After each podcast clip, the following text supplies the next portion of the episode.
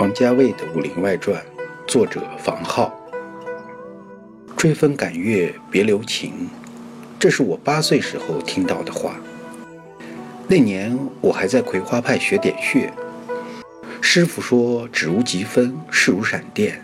你的手追上敌人容易，但身子追上手就难了。”师傅让我记住这句话，我一直以为这是功夫的关口。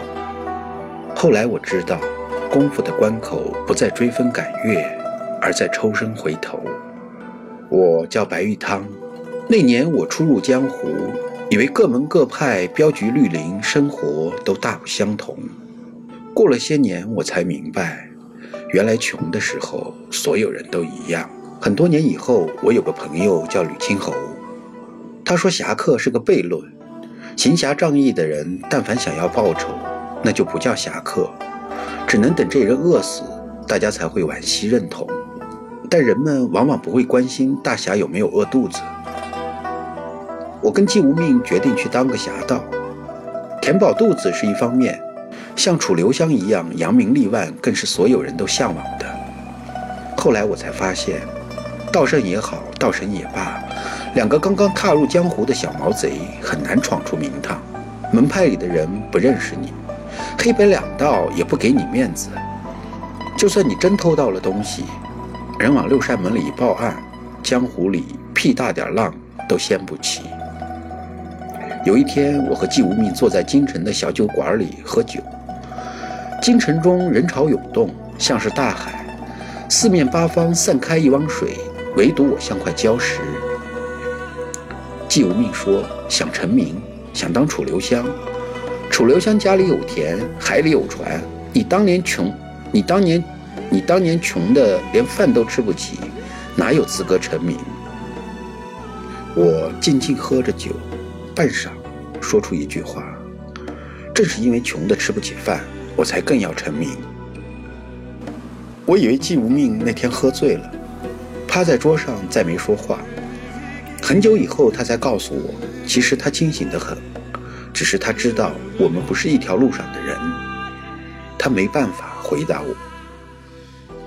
那天过后，我开始学楚留香，我分不清自己究竟是想要留下侠名。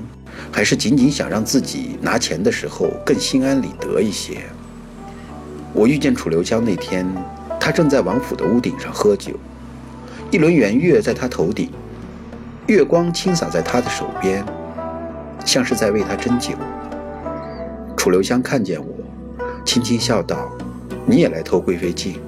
他的声音仿佛一汪清泉。我站在屋顶，分身在我耳旁互笑。我听见自己说：“楚留香，我一定会比你先偷到这面镜子。”有时候人的身体会欺骗自己。其实我想告诉楚留香，我仰慕你很久，能不能做个朋友？但是我开口便要与他争个胜负。谁知道楚留香摸了摸鼻子，笑一笑道：“既然你这么想要，那就让给你好了。”我一震。眼前衣袂飘飘，楚留香已飘然而起。他向我甩来半壶清酒，又笑着摇了摇头。你来之前，我已经决定不偷贵妃镜，因为我的经验告诉我，这里将会有大麻烦。我像可达鸭一样眉头一皱。经验？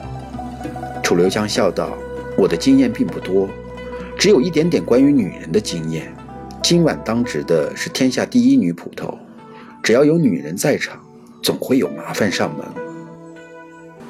那一夜，当展红绫追出我三千里外，我终于信了楚留香的话。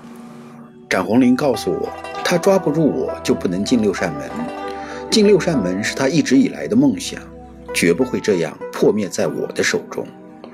说着说着，几乎要落下泪来。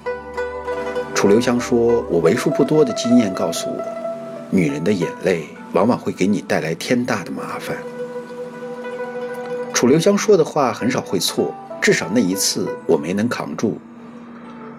我给展红绫写了本书，名叫《寄道指南》，每一行都有自己的规矩、自己的暗语。我把这些交给展红绫，实则是坏了规矩。因为这本书，我被整个道门追杀。展红林问过我，说要不要帮忙。我冲他摇摇头，说：“你是官，我是贼，我们从来都不同路，你帮不来的。”姑娘就又想哭，我慌张溜走，心跳的有些快。我问季无命：“这姑娘是不是看上我了？”季无命说：“我对不起你。”我还是一头雾水。季无命又一把将我狠狠推开，说：“快跑！”我这才反应过来，当即推窗望月，外加燕子三抄水，在道门的人合围之前，遁身到暗夜之中。茫茫江湖，我的第一反应竟然是去找楚留香。